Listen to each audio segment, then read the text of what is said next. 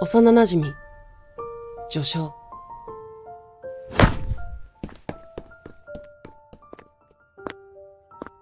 また振られたのかよ。なお、あいつ、ん？カバンぶつけるとか、ひどくね？まあ、そうだね。なんで？ん？すごくモテるくせに、なんでいつも振られるわけ？さあ、なんでだろうね。なんでだよ、本当に。なおだったら、俺が黙っていてもそばにいてくれるのにね。当たり前だろそうだね。ずっと、小さい時から一緒だもんね。匠のこと振るとか、信じられない。じゃあ、なおが彼氏になって慰めてよ。付き合ってやってもいいだぜ。一瞬、俺は呼吸をするのを忘れた。なんだよ。いや、なんで笑うんだよ。もういいよ。バカ。ごめん。ごめんって。なお、話せよ。なお。もうこうやって、何度直哉に心臓をわしづかみにされてきたことか。はあいつまで我慢できるかな？何それ？ん？ううん？独り言。変なやつ。そうだね。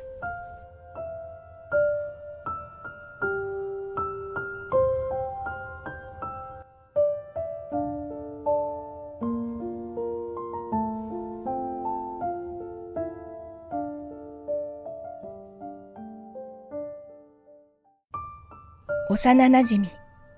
出会い。僕が直哉と初めて出会ったのは、小学校の入学式だった。周りの子たちがふざけ合っている中で、僕はおとなしく前を向いて座っていた。突然、ドンという衝撃とともに、僕の顔の横から別の顔がニョキッと現れた。驚いて口も聞けないでいると、その子は僕におぶさったまま、ねえ、遊ぼう。と僕に笑いかけた。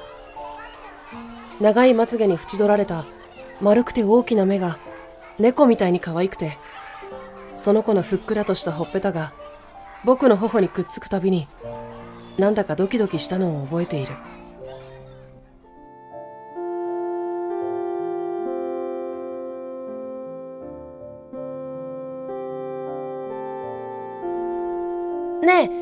一緒に帰らない？うん。一緒に帰ろう。え？ランドセルどうして黒いの？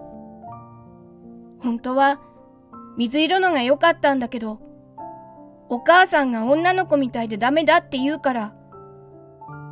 でも、二番目に欲しかったのなら、お母さんがいいって言うから、これにしたんだ。かっこいいだろう。うん。かっこいいね。それから、しばらく経った頃のこと。最初、女の子かと思った。と言ったら、思いっきり蹴飛ばされた。直哉が男の子だと分かってからも、どんな女の子よりも、やっぱり直哉の方が可愛いと思っていた。でも、うっかりそんなこと言ったら、また蹴飛ばされそうなので、なおの方が可愛いという言葉を何度も何度も飲み込んできた。ずっと、直哉以外に可愛いと思えるような女の子に出会えなかったのは、きっと、その言葉を飲み込みすぎたせいだと思う。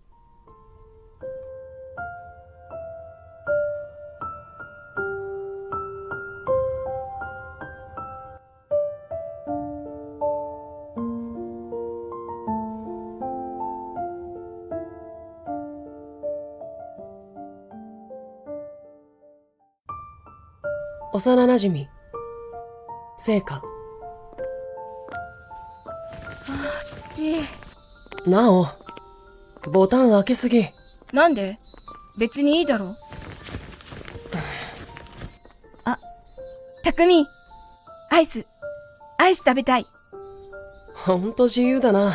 だって匠も食べたいだろあ、ソフトクリームあった。よかったな。匠はこれだろ？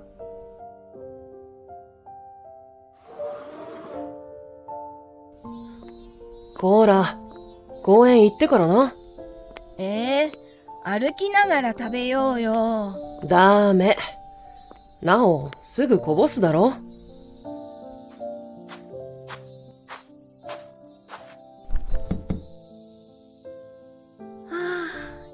生き返る。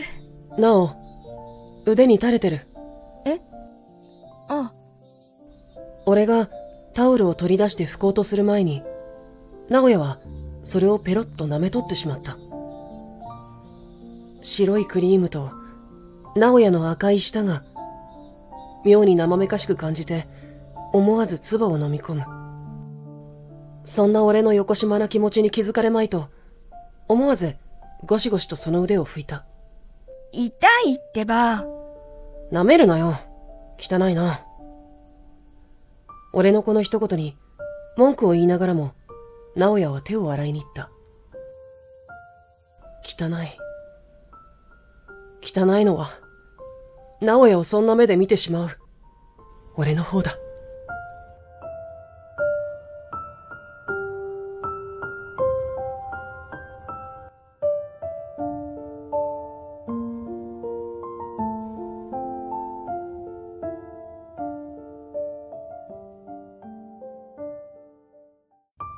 幼なじみ。主か。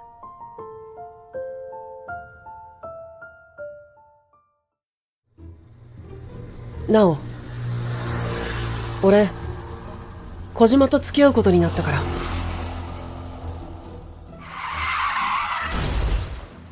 ちょ、自分が1位になりたいからって、嘘つくとかずるいことすんなよ。嘘じゃないよ。一組の小島と付き合うことになったんだ。いつから？月曜日に告られて、今日返事した。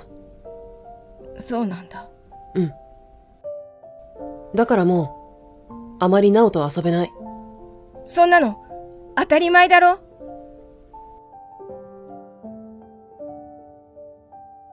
宿題やってないの思い出したから、帰る。これでいいんだ。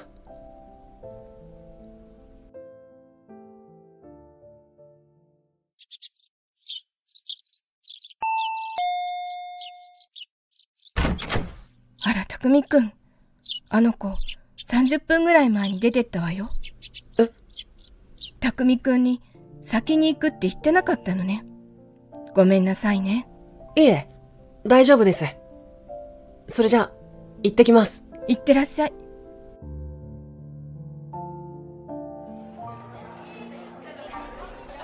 なお、おはよう。おはよう。たくみくん。早く行けよ。なお、小島が待ってるだろ。と強く言って、俺の方を見た。やっと見てくれたという安堵と、勝手に跳ね上がった心臓の鼓動とがない混ぜになって、直哉に手を伸ばそうと仕掛け、思いとどまった。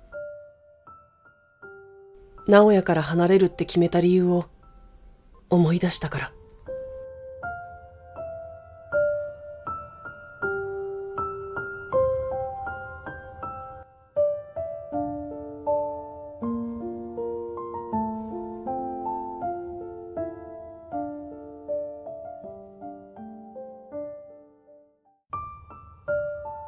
幼なじみ、水色。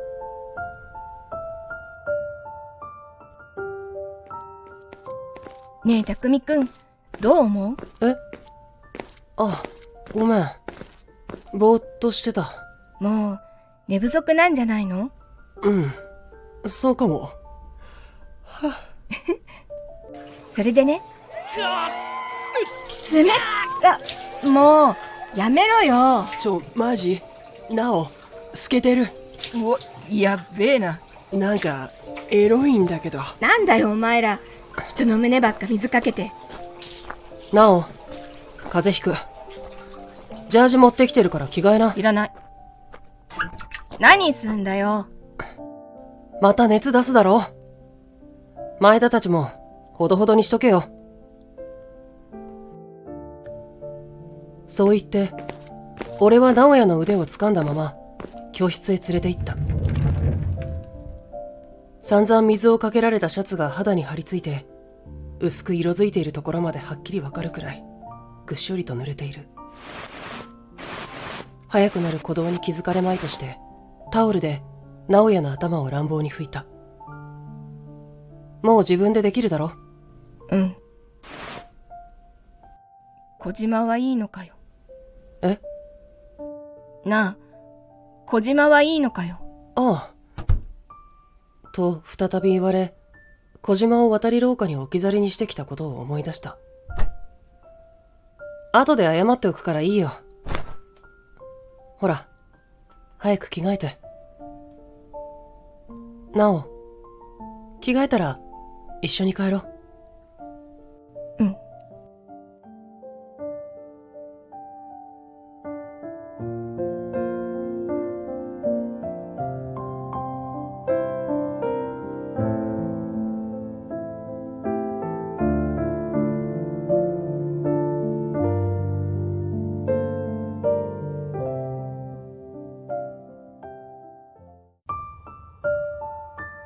幼なじみ、あずき。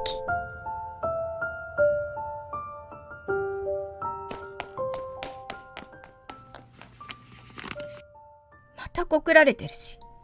ついさっき、一年の女子から手渡された薄いピンク色の封筒を眺めていると、横からため息混じるの声が聞こえた。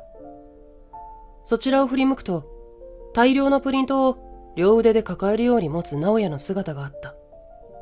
綾瀬の幼なじみくん、相変わらずモテるね。なお、手伝うよ。いいよ。これぐらい運べるし。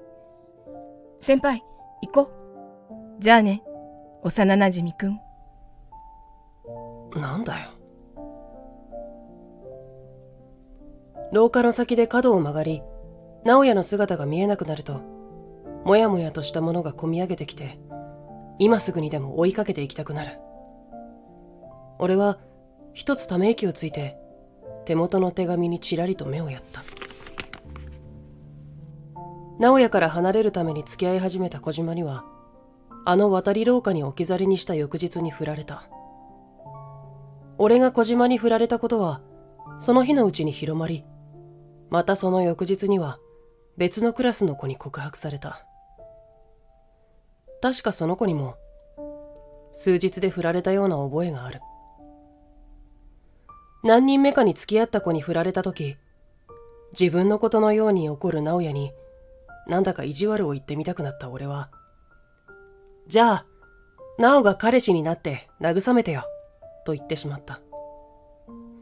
その時に直哉に言われたあの一言で俺は自分の気持ちをごまかすことができなくなってしまった。もうごまかせないと分かったあの日から誰に告白されても断ってきたけれどだからといってこの気持ちを直哉にぶつけていいわけではないのも分かっている。今まで通りに直哉に接することの難しさを感じていた。そしてその日から直哉はあの先輩の用事を手伝うことが多くなった。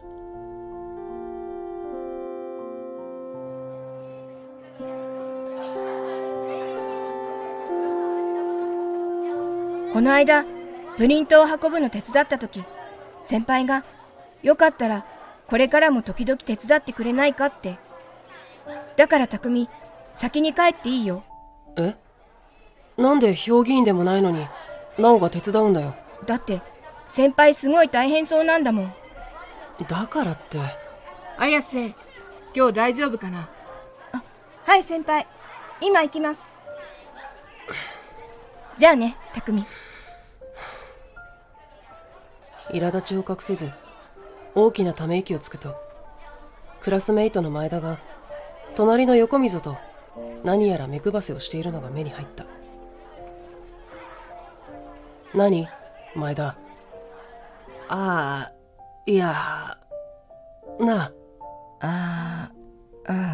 はっきり言ってくんない？あごめん。いや、いいよ。あのさ、あの先輩のことなんだけど。そう。なおが最近やたら懐いてる、あの先輩のさ、変な噂を聞いちゃったんだよね。前田たちが言うには、以前、直哉のように、いつもあの先輩と一緒にいる一年生の男子がいたそうだ。それが、先月くらいから急に体調を崩したとかで学校を休んでいるらしい。それでさ、その、見たやつがいて、見たって、何を？ああ、その、評議委員会の部屋で、その、無理やり、俺は、前田の言葉を最後まで聞く前に、教室を飛び出していた。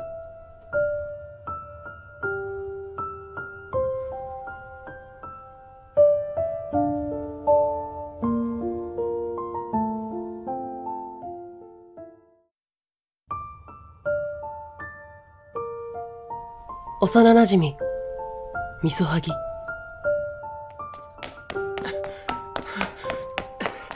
な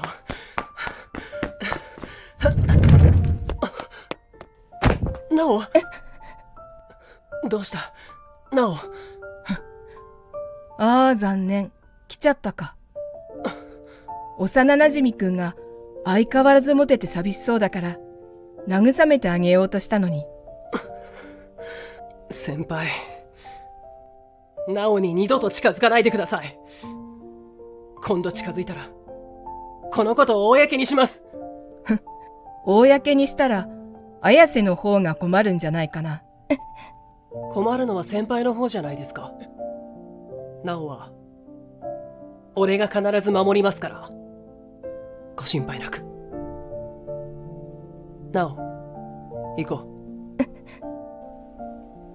教室にカバンを置きっぱなしだったけれど、取りに戻る気になれず、あのまますぐに直哉を連れて帰宅した。ちょっと待ってて。